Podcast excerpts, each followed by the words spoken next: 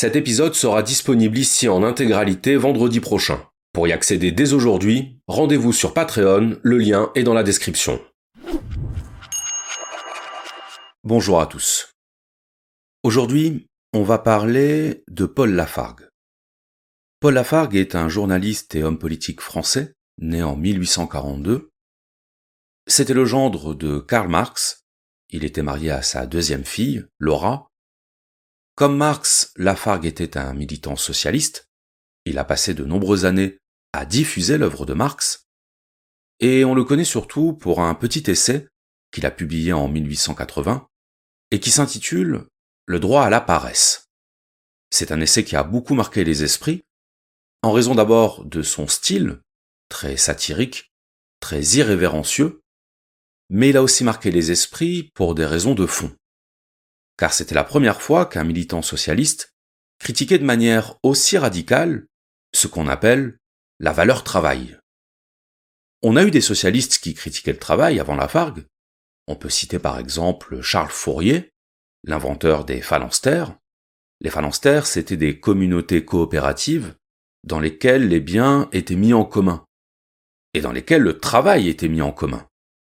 Et le but, c'était de faire en sorte que le travail ne soit plus une corvée, qu'il ne soit plus une torture. Et j'emploie volontairement le mot torture parce que l'origine du mot travail, c'est tripalium, qui en latin désigne un instrument de torture. Donc quand on dit que le travail est une souffrance, c'est vrai jusque dans son étymologie. Et donc le but des phalanstères, ou l'un des buts des phalanstères, c'était de faire du travail quelque chose d'agréable, de réduire sa pénibilité.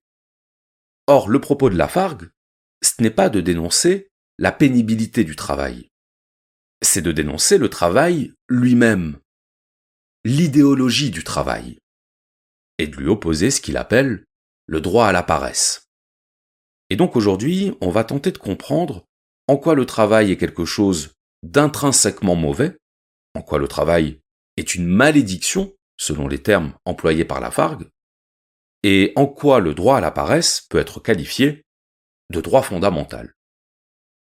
Alors, avant d'entrer dans l'analyse du livre de Lafargue, dont je rappelle que c'est un livre satirique avec une grande part de provocation, donc on ne va pas l'analyser comme un traité philosophique, on va plutôt essayer d'en dégager les axes de réflexion. Mais avant ça, j'aimerais compléter ce que j'ai dit tout à l'heure sur la conception qu'avaient les socialistes du travail.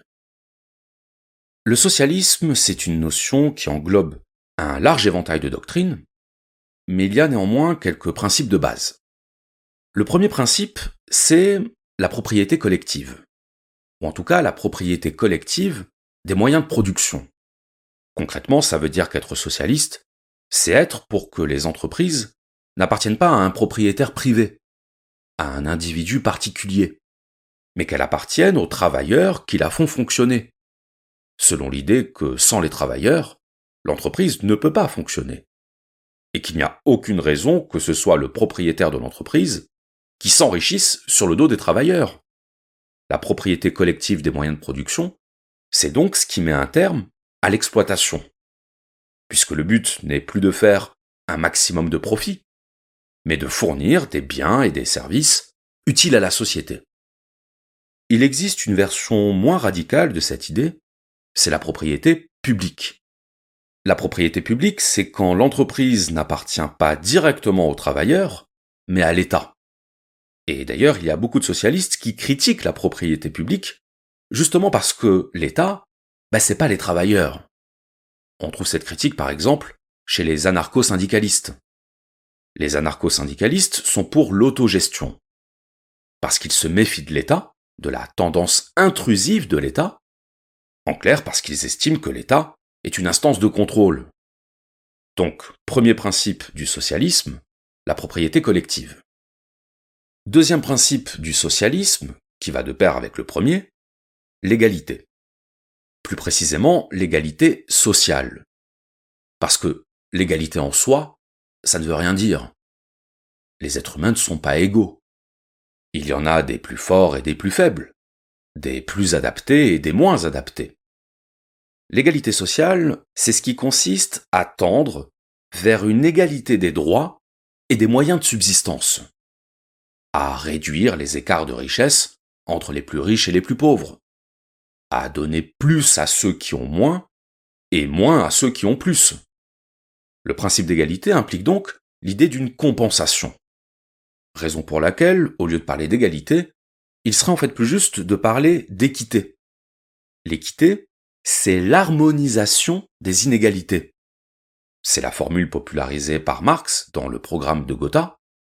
De chacun selon ses capacités, à chacun selon ses besoins. Et qui donc définit l'équité par la proportionnalité.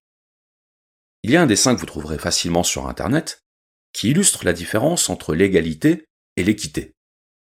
On y voit trois personnes, une grande, une moyenne et une petite, qui passent la tête par-dessus une clôture pour regarder un match de baseball.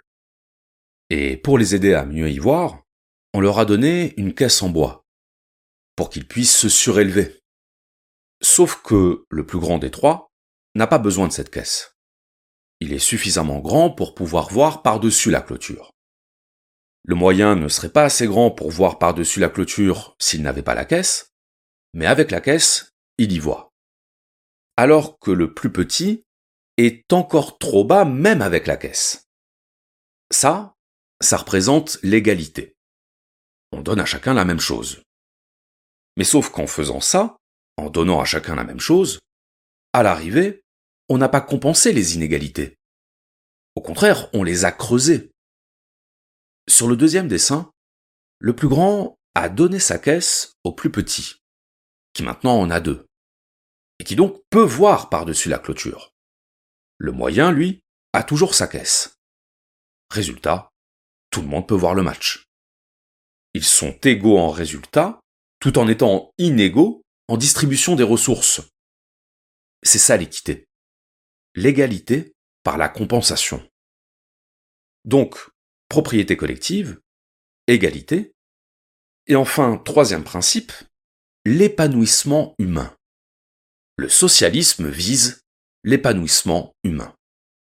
Alors vous allez me dire, oui mais tout le monde vise l'épanouissement humain. C'est pas propre au socialisme.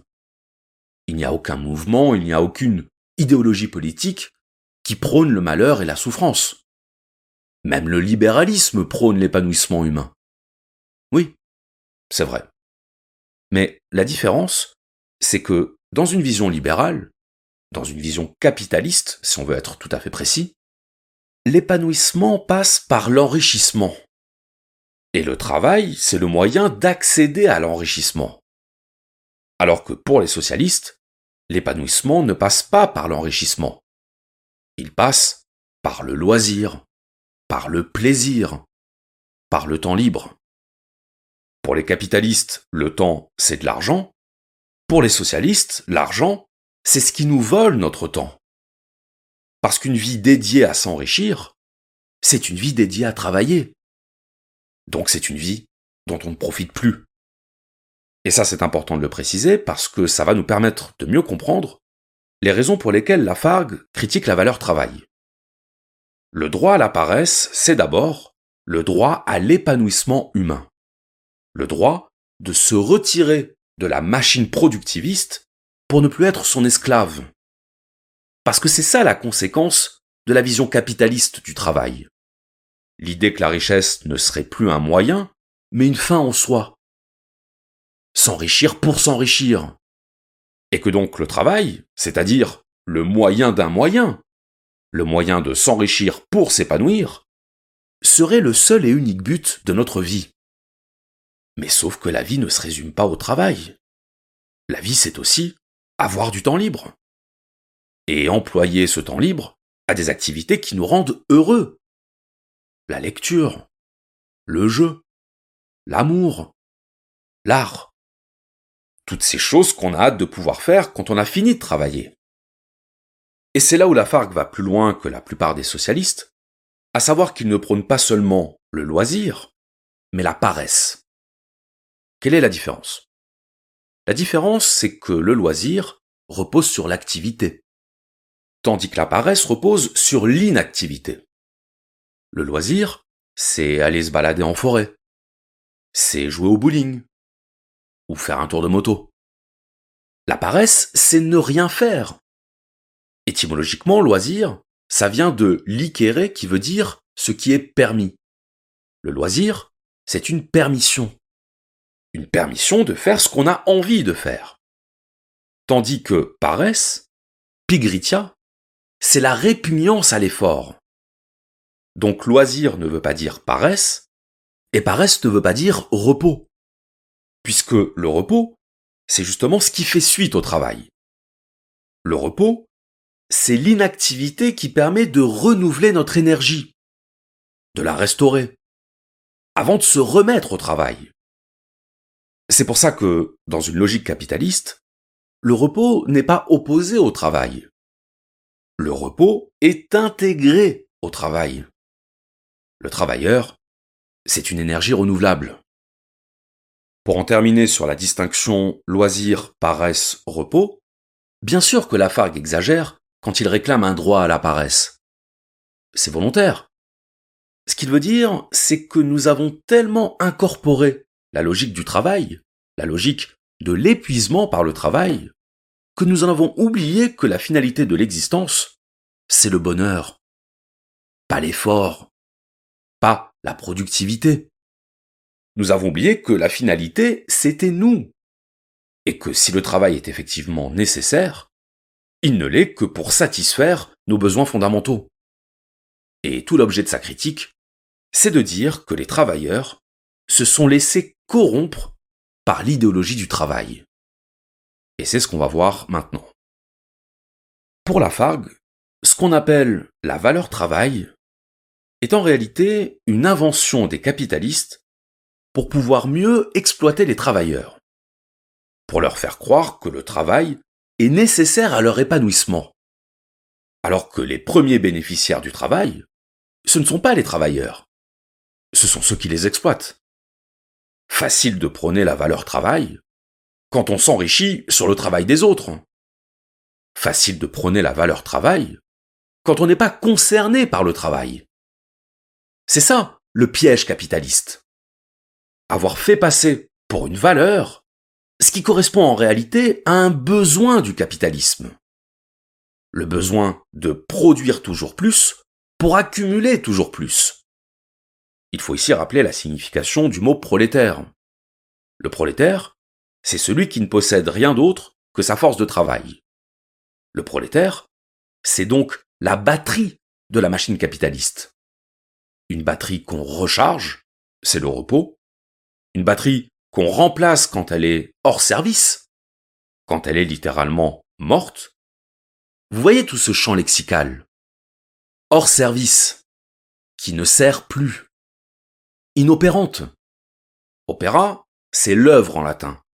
Œuvre au sens de travail, comme quand on parle d'un maître d'œuvre, et qui a donné ouvrier. Quand une batterie marche, elle fonctionne. Elle remplit sa fonction. Quand on l'utilise, elle s'épuise.